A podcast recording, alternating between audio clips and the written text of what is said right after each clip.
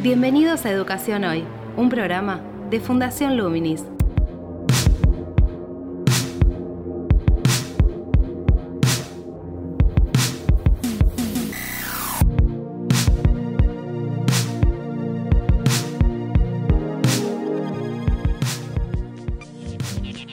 Hola, ¿qué tal? Aquí estamos en Educación Hoy, el programa de Fundación Luminis sobre educación, sobre cultura, sobre temas que están vinculados justamente a la formación en general. Mi nombre es Gabriel Latorre. Mi nombre es Marcos Ortego. ¿Qué tal, Marcos? ¿Cómo estás? Bien, Gabriel, ¿cómo andamos? Bien, bien. Hoy vamos Manteniendo la distancia. No solo al micrófono. Correcto. Bien porque estamos en este contexto justamente de una pandemia, el coronavirus, y desde ese lugar, desde esta preocupación, digamos, del lugar que nos toca con una preocupación vinculada a la educación, vamos a trabajar este vínculo entre, entre educación y salud.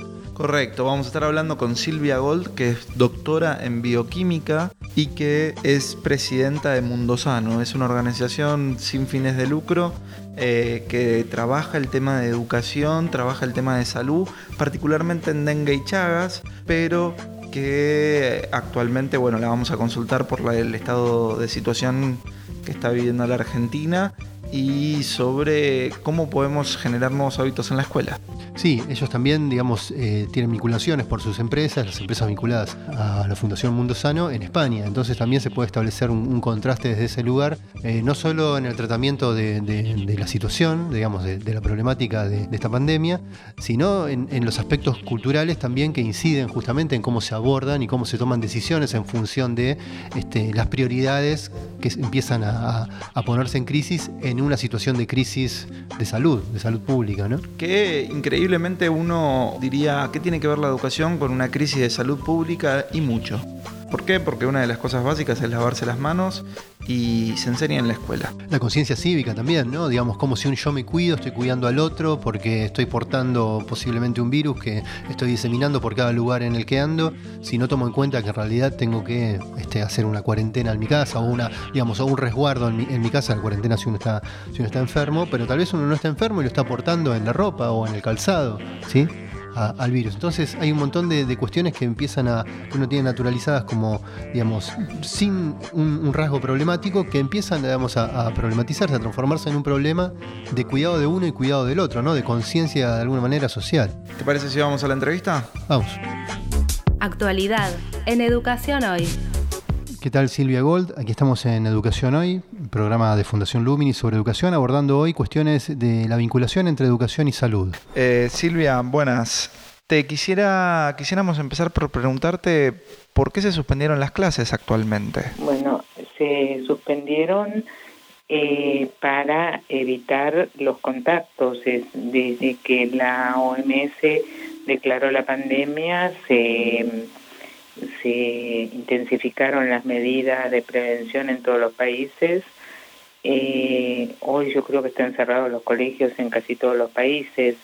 Eh, en Argentina se discutió si, si era temprano y la conclusión es que no, que no era temprano y que el momento de contención es cuando se empieza, que esta es una epidemia con mucha infectividad, contagia muy rápido, y, es mejor tomar las medidas antes. Yo creo que se hizo muy bien. ¿Cuánto podemos esperar que dure este proceso? ¿Tenés alguna, alguna idea de cuánto puede llegar a durar?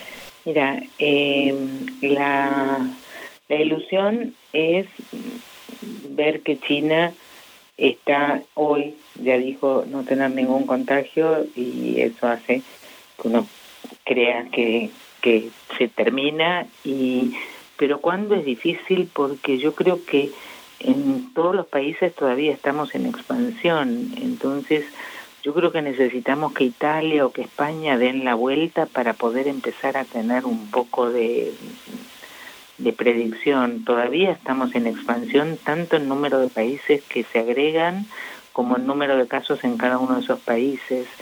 Eh, se sabe poco, escasean los diagnósticos, los servicios no están preparados. Yo creo que es un momento de esfuerzo, de solidaridad, de responsabilidad y de aprendizaje. Me temo que, que, haya un medio plazo y eh, que la solución sea el día que haya vacuna. Creo que es a un virus nuevo que, que aparentemente viene para instalarse, la solución va a ser la vacuna. La vacuna no creo que haya ninguna posibilidad de una vacuna antes de un año o, un poco más. Y entonces yo creo que todo este periodo es confuso y que tenemos que estar preparados para... No, no sabemos cuáles van a ser los problemas logísticos que van a ir apareciendo. Yo creo que las medidas se toman y, se, y, que está bien empezar por, por prever eh, el contagio y el desborde de los sistemas de salud. Y, y cuáles son los otros problemas que aparecen de, de todo tipo, y habrá que ir viendo. Yo creo que se está, no sé, a mí me gusta volver a escuchar la palabra solidaridad. Hay dos protocolos internacionales de la OMS a los que creo que hoy ya se publicó que la Argentina adhirió a uno y yo entiendo que va a adherir a los dos que se llaman Solidarity 1 y Solidarity 2. Uno es para agrupar ensayos clínicos del mundo y otro es para agrupar diagnósticos del mundo.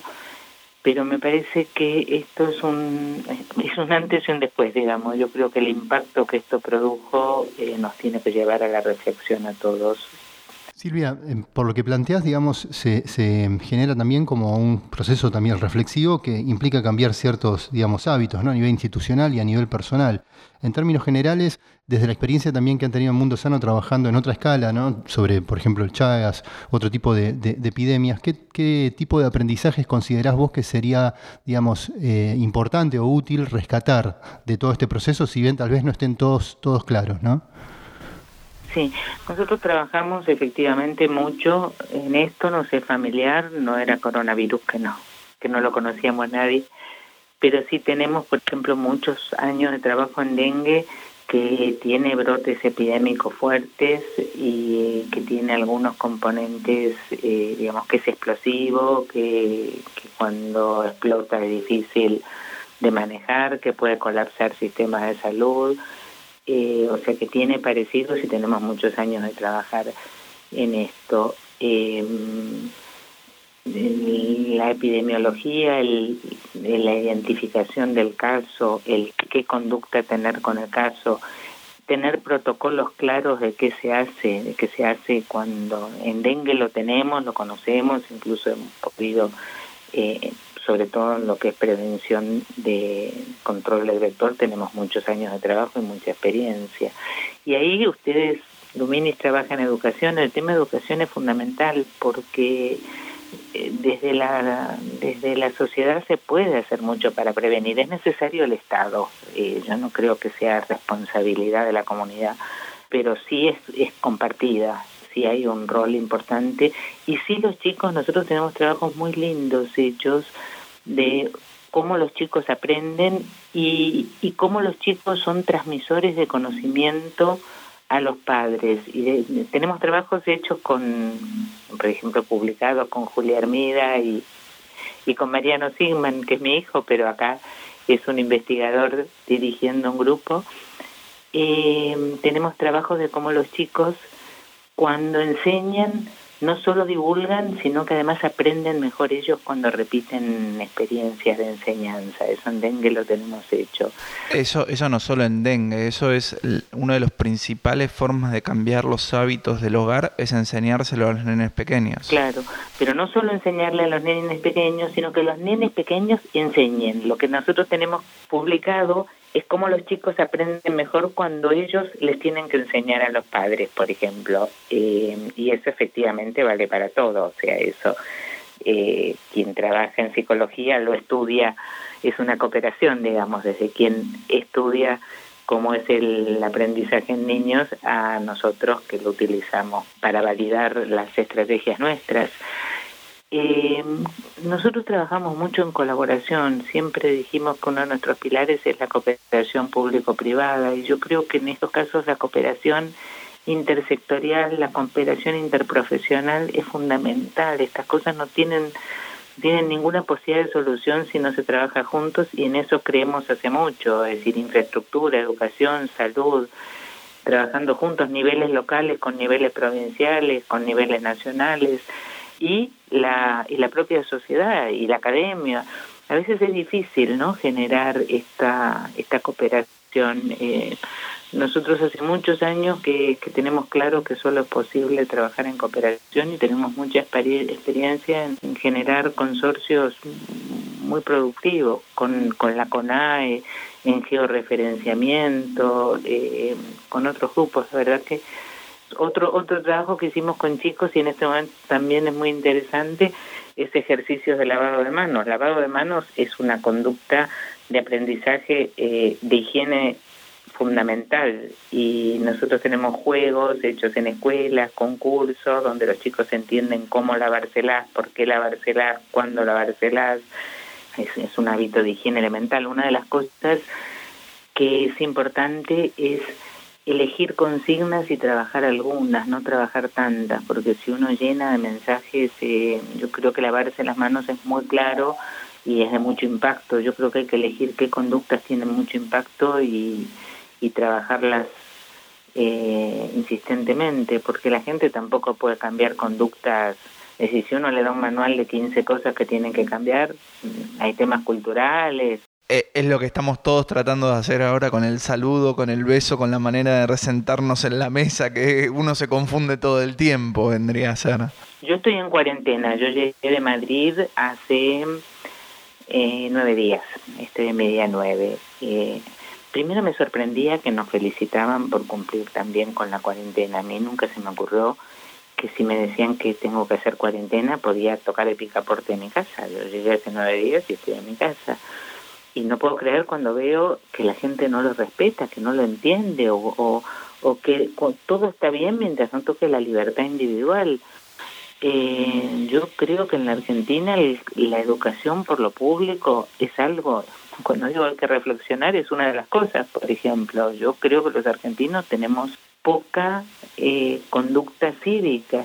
Somos buenos amigos, buenos familiares, muy cariñosos, muy solidarios con el amigo, pero lo público no, no lo incorporamos y yo creo que esto que, que los vecinos que están diciendo cuando alguien no cumple la cuarentena hacen bien. Yo creo que lo, hay un momento en que lo público está por encima de todo y hay que cuidarlo entre todos. Bueno, en nuestra sociedad entonces ese sería uno de los aprendizajes a rescatar y a seguir trabajando entonces. Yo creo que sí, el, la responsabilidad de, que, de todos, de, de, lo que es de todos, lo público, lo que solo se puede hacer si, si lo hacemos todos, que parece cuando yo tengo, no sé, gente amiga que eh, hablaba todo lo que tiene que hacer, eh, todo lo que habría que hacer, hasta lo que, hasta que lo que se hizo le perjudicó alguna libertad individual y entonces, uy, qué barbaridad, yo no voy a poder hacer esto. Bueno, no va a pasar nada. Sino, yo estoy en cuarentena, digo, bueno, estoy preocupada por el mundo, por el futuro de esto, por cómo va a seguir. Ahora, estar en cuarentena en la casa de uno, hay gente que está mal, que está en la calle, hay gente que está en situaciones muy precarias. Eh, hoy leí que en España habían planteado cómo hacer con la gente que está pues sin hogar, qué sé yo. Eh, si hay gente que está muy mal, los que tenemos que hacer cuarentena en nuestras casas, mm, no pasa nada, ¿no? educarse en eso sí me parece me parece fundamental el saludo bueno el beso a lo mejor son conductas que hay que reflexionar a futuro, vale la pena. Que, en la oficina nuestra todo el mundo cuando llega todos los días se da un beso y, a lo mejor hay que rever algunas conductas. Ahora en epidemia ni hablar. Silvia, mencionabas recién la, digamos, la articulación entre lo público y lo privado por medio de consorcios, también entre estados, en, en, instituciones supranacionales, ¿no? como compartiendo también las investigaciones científicas y, y también este, diagnósticos, si no me equivoco. Digo, en ese sentido, ¿a vos qué, te parece, digamos, de la experiencia que tienen en Mundo Sano, eh, que, debería, digamos, traccionarse más, trabajarse más o afianzarse más en, cuanto a estructuras que hacen justamente a nuestra sociedad y a, nuestro Estado, ¿no? En términos de salud. Yo creo que tenemos algunas condiciones que facilitan mucho, empezando por las redes. Eh, creo que hay que eh, realmente usar mejor algunas cosas hay temas eh, a veces eh, a veces es difícil la gente tiene reservas eh, tema científico está el tema patentes que hace que la gente muchas veces no comparta conocimientos está el tema eh, competir por fondos que también hace que no se compartan conocimientos y es comprensible no es decir es difícil decir no sean todos abiertos sean todos transparentes Em, yo creo que cuanto a mí, por ejemplo, esta idea de un protocolo único, digamos, si pudiéramos, por lo menos en términos de salud pública, generar eh, espacios globales en los que en términos de salud pública nosotros eh, formamos parte de, muchas alianzas. Eh, una de ellas es Unidos para combatir estas enfermedades desatendidas. Yo desde hace unos meses estoy en el borde internacional. Eh, espacios en los que se reflexiona, organismos en los que se reflexiona cómo generar, por ejemplo, que haya investigación clínica hecha en el marco de salud pública. Sí, hay muchos recursos, a veces faltan recursos, pero muchas veces se desperdician, muchas veces se atomizan, muchas veces no se trabaja en, en, poner todo eso en valor junto. Así que yo creo que construir realmente eso, construir las confianzas y las colaboraciones donde se pueda buscar más sinergia, mejor uso de los recursos, más alineamiento, que no haya 20 ensayos distintos probando lo mismo, sino que haya un diseño de un protocolo que todo el mundo mida lo mismo y colabore con datos.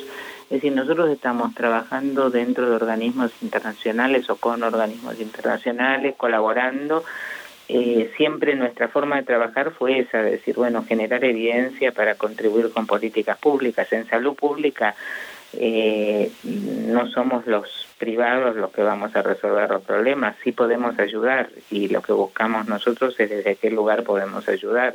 No, claramente no, pero trabajan sobre cuestiones, digamos, puntuales que las visibilizan, ¿no? Como por ejemplo el Chagas, el dengue que has mencionado y que son, digamos, flagelos que no están este, erradicados o, enfermedades que no se han, curado todavía, ¿no? Y por eso también la cuestión de la prevención. Digo, en ese sentido, este, esta situación, que es una situación crítica y lleva a revisar cuestiones que son individuales y cuestiones de organización institucional, estatal, ¿no? Eh, ¿Crees que, digamos, eh, podría trabajarse o generarse algún tipo de acción más, eh, si se quiere, efectiva en, y sostenida en el tiempo en relación justamente a, estos males que ustedes vienen trabajando, chagas, dengue, que no solo están en zonas, digamos, precarias o de condiciones de vida precarias en el país, sino también incluso en la ciudad de Buenos Aires, ¿no? yo pienso desde lo que nosotros conocemos o sabemos que algo útil es, es esto que no, no lo tengo, digamos, lo estamos como reflexionando nosotros también, que es generar espacios de investigación en salud pública de calidad, que genere evidencia de calidad y que permita eh, compartir la experiencia y a lo mejor llevar a mejoras en los medicamentos disponibles o en las recomendaciones o en las estrategias disponibles de un modo colaborativo en el que puedan sumarse eh, lo que saben, lo que se sabe de distintos lugares, ¿no? Eh, ¿Te referís a una articulación público-privada también en ese sentido? internacional, internacional, digamos. Que serían las líneas de financiamiento también. Que serían las líneas de financiamiento también que a veces están, o sea, por supuesto que esta explosión del coronavirus requiere nuevos recursos en todos lados y se están poniendo, pero a veces hay recursos que están y que no se aprovechan bien, no por mala intención, sino por lo que te digo, se atomizan, se prueban cosas parecidas o alguien prueba algo que ya se vio. Es decir, yo creo que unificar un poco y mm, trabajar en conjunto con agencias regulatorias, con la academia, eh, por lo menos en eso nosotros venimos tratando ya de trabajar en generar esos espacios y esos ámbitos donde se pueda sí articular. Silvia, Vos mencionabas la importancia de la vacuna en el caso del coronavirus y yo te diría la importancia de las vacunas en general. Y ahí hay una cuestión de educación muy importante, no solamente de educación en salud, sino también de educación científica, diría. ¿Cómo enfrentamos, cómo, cómo enseñamos a la gente eh, a que la importancia de vacunarse y en segundo punto, cómo combatimos la desinformación en respecto a la vacunación? Sí, ese es un tema tremendo en el que yo creo que todos estamos de acuerdo. Yo nunca escuché a un científico hablar de la no vacunación. Yo creo que no hay ningún sostén científico en contra de la vacunación. No hay, no hay nadie del ámbito científico, sanitarista, infectólogo, pediatra.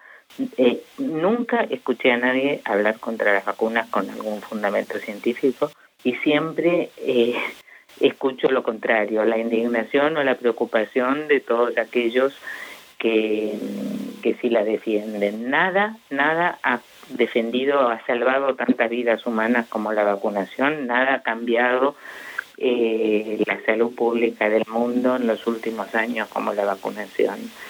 Yo creo que tenemos que hacer, así como hay movimientos antivacunas, hacer movimientos pro vacunas, porque eh, a ver, el que no vacuna atenta contra los demás. O sea, si uno dice, bueno, yo no me dejo hacer una transfusión por motivos religiosos o yo no como cualquier cosa individual que uno haga por, por convicciones propias tiene derecho, pero la no vacunación es una es un riesgo para la sociedad. Es decir, nosotros necesitamos un pool de gente vacunada para estar inmunizados todos. Eh. ¿Querés explicar esa idea? Porque no es solamente vacunarse por uno, sino que vacunarse es una cuestión de salud pública, como vos decías antes. ¿Querés explicar eso? Que la gente piensa que es yo no me vacuno y bueno, yo me estoy poniendo en riesgo a mí mismo y tiene que ver con una cuestión de salud pública la vacunación, no solamente con una cuestión de salud individual. La vacunación es obligatoria. Si yo creo, Sí, yo me acuerdo cuando nosotros éramos chicos, teníamos la cartilla, cuando mis hijos eran chicos, o sea,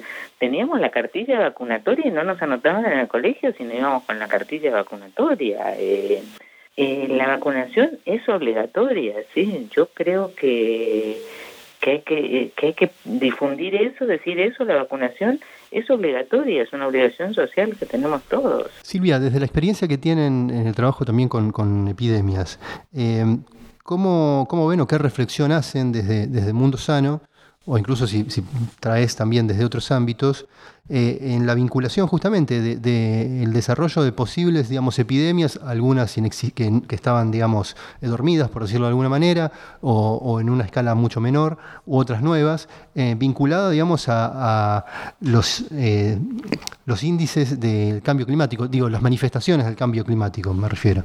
¿Hay algún tipo, digamos, de, línea de reflexión en ese sentido? Digamos, ¿O qué es lo que se ve desde ese lugar? Mira, yo creo que el cambio climático es una amenaza que tenemos, que como mínimo la tenemos que entender y conocer y en lo posible mitigar. Eh, creo que no es la única, creo que la resistencia antimicrobiana es otra amenaza que tenemos. ¿Querés explicar eso un poco más en detalle? ¿Puede ser, por favor? Sí, cómo no. Eh, mira, eh, los microbios en general, todos ellos, virus, bacterias, parásitos, hongos, todos van acostumbrándose, mm, siempre hay mutantes en toda especie biológica y siempre aparecen aquellos individuos que son resistentes a determinada terapéutica y eh, en la medida en que se usa mucho la terapéutica se mata a los sensibles y aumentan los resistentes. Eh, esto requiere eh, distintas acciones de todo tipo. Eh, una es nuevos antibióticos, pero la primera y más fácil es el buen uso de los antibióticos. Y el buen uso de los antibióticos implica, eh, primero, la no automedicación, la medicación eh, solamente indicada por médicos, el cumplimiento de los tratamientos, porque también una vez que se empieza un tratamiento antibiótico, eso de que al segundo día se está mejor y ya se olvidan de darlo, eh, también es una fuente de creación de resistencia. El uso en animales, en animales se usan muchos antibióticos que pasan a humanos eh, y se usan antibióticos y eso está mencionado preventivamente y para algunos algunas teorías para el crecimiento de animales en todas las especies peces, pollos, cerdos, eh, todas. ¿Vos, te referís a que ya nos estamos comiendo los antibióticos que le dieron a ese animal que nosotros vamos a ingerir? Claro. Después tenemos en el medio ambiente, por ejemplo, eh, la gente vence un producto y lo tira a la basura o lo tira, no sé, al agua. Los medicamentos vencidos se tienen que llevar a la farmacia, tiene que haber un protocolo de destrucción, no podemos tirar medicamentos al agua, medicamentos a la basura, ir eh, entonces hay algunas cosas que con educación se pueden hacer. Ahí hay un tema de educación importante y de regulación. ¿Cómo nos ves en Argentina en estos puntos que estás planteando? Eh, no muy bien. Eh, yo vivo entre Argentina y España, entonces con lo que más comparo es con España. En Madrid, por ejemplo, en la farmacia es imposible conseguir un antibiótico sin receta médica, imposible. uno sabe perfectamente que si o, va a la guardia a que el chico lo vea en la guardia y le receten el antibiótico, una vez que está recetado es facilísimo, la receta va por internet, uno va a la farmacia y lo compra, pero imposible conseguir eh, un medicamento. Y del, yo reviso el botiquín y guardo los medicamentos vencidos en una bolsita que cuando voy a la farmacia los llevo y se destruyen. Me parece que acá no se hace cuando se puede hacer. Es decir, hay algunas cosas que serían eh, de mejor aplicación. Como usted dice, parece que es un problema de, de, a ver, de una solución bastante directa. Que, ¿Por qué cree que no se hace? Eh, mira, a veces eh, los cambios culturales también cuestan, o las prioridades. Yo pienso, eh, respeto mucho eh, a nuestra agencia regulatoria, por ejemplo, creo que tiene todas estas preocupaciones. ¿Qué se hace primero? ¿Cuál, ¿Qué otras cosas hay? ¿Cuáles son los recursos? A veces depende de eso, o sea que yo por, eso creo que entre todos siempre pienso que lo que hay que hacer es sumar, colaborar. Eh, hay gente que sabe, no creo que haya en nadie malas intenciones, en fin, yo creo que a veces se toman otras cosas o, no fue una prioridad o no pasó o a veces nosotros hemos, sabes que trabajamos mucho en Chagas, en las zonas más endémicas, en las zonas donde la prevalencia es más alta en la población, hacemos encuestas en cuanto es cuánto es importante para la gente la enfermedad de Chagas y no lo es. Y sin embargo, tiene 30% de los que estén infectados van a desarrollar una patología cardíaca severa y van a algunos morir jóvenes, pero te dicen que si los pica una araña eh, no llegan al hospital y entonces lo otro te deja vivir tranquilo, ya verán. Es complejo en términos también de las representaciones culturales y las necesidades, ¿no? Esto que estás planteando, digamos, si la hay otras necesidades que se plantean como, digamos, como urgencias a resolver, como puede ser la alimentación o conseguir agua potable. Eh, el, no tener un hospital cerca también debe tener una relación con si me pica una araña, es, considero que es más peligroso que, que un mosquito y me contagio el dengue. Es decir, no está, la, está la, mirada sobre lo inmediato y no la proyección a futuro. Creo que también eso es una característica, digamos, de nuestra sociedad en general, ¿no? Es decir, más allá de las situaciones de cada uno. En el mayor o menor grado, en diferentes aspectos, eso está presente. Así es, así que a lo mejor hay otras prioridades. Lo que tenemos las organizaciones como la nuestra es que tenemos un foco, en cierto sentido nos es más fácil, eh, no tenemos que apagar incendios, nosotros nos damos una misión, nos damos una estrategia, trabajamos concentrados en eso, por eso no me gusta criticar porque uno hace las cosas bien dentro de su ámbito porque no tiene que atender todos los incendios que requiere que requiere la función pública, entonces no es que, que somos mejores, sino que tenemos eh, la posibilidad de trabajar en un foco y en eso eh, ser consecuentes con eso y trabajar con eso y tratar de con eso sumar y que sea útil. Tengo una última pregunta. Eh, Recién hablamos justamente de la, digamos, de, esta dificultad, tal vez como sociedad, de poder tener una visión, una proyección a futuro, ¿no? Por diferentes motivos y situaciones. Eh, desde tu experiencia en España y, el contraste que puedes hacer con, Argentina, ¿qué considerás, digamos, que, en España o, en Europa se trabaja en general como líneas de educación, digamos, y salud, más allá de las diferentes particularidades culturales, ¿no? Y, socioeconómicas también, pero digo, temas que pueden ser comunes y tienen un tratamiento diferente en relación a las consecuencias a futuro, a, lo que implica la conciencia, digamos, de, de, lo que uno hace en el presente incide en el futuro. Mira, eh, es un momento tan incendiario para, para entender esto, lo vamos a tener que seguir pensando.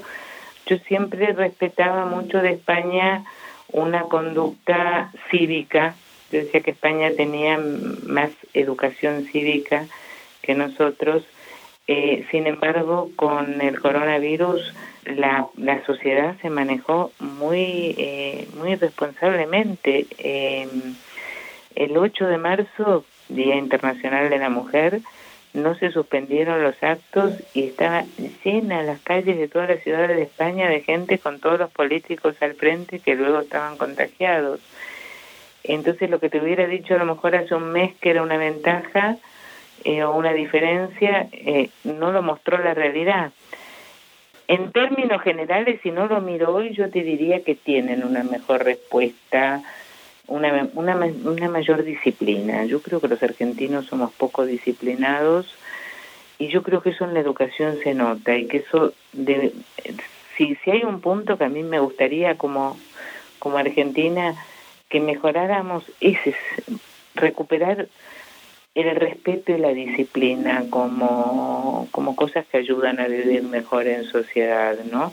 Yo creo que la escuela es una institución que estaba regida, ¿no? Por el respeto, por el respeto al maestro, por el respeto al adulto y la disciplina. Y yo creo que está muy, muy en crisis. Eh, y creo que es un lugar desde donde poder ayudar, eh, está muy en crisis y, lamentablemente lo está en la sociedad en general, pero creo que la escuela es un buen lugar para, para poder trabajar eso, ¿no?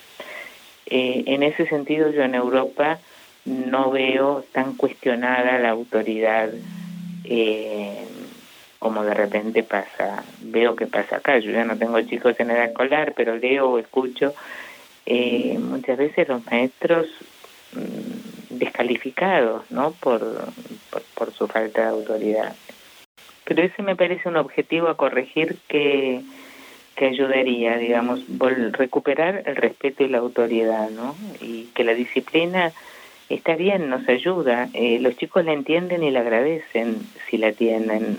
Claro, como componentes de la posibilidad de organizarse en función de un objetivo ¿no? y de las etapas para concretar ese objetivo y ahí volvemos a la cuestión del tiempo. Silvia, te agradecemos mucho digamos, el tiempo que nos brindaste, eh, también tus, tus reflexiones y tus conocimientos. Muchas gracias a ustedes, siempre es grato dialogar y pensar juntos, así que muchas gracias. Te invitamos a participar de Educación Hoy a través de las redes sociales de Fundación Luminis, arroba Infoluminis o nuestro sitio web www.fundacionluminis.org.ar.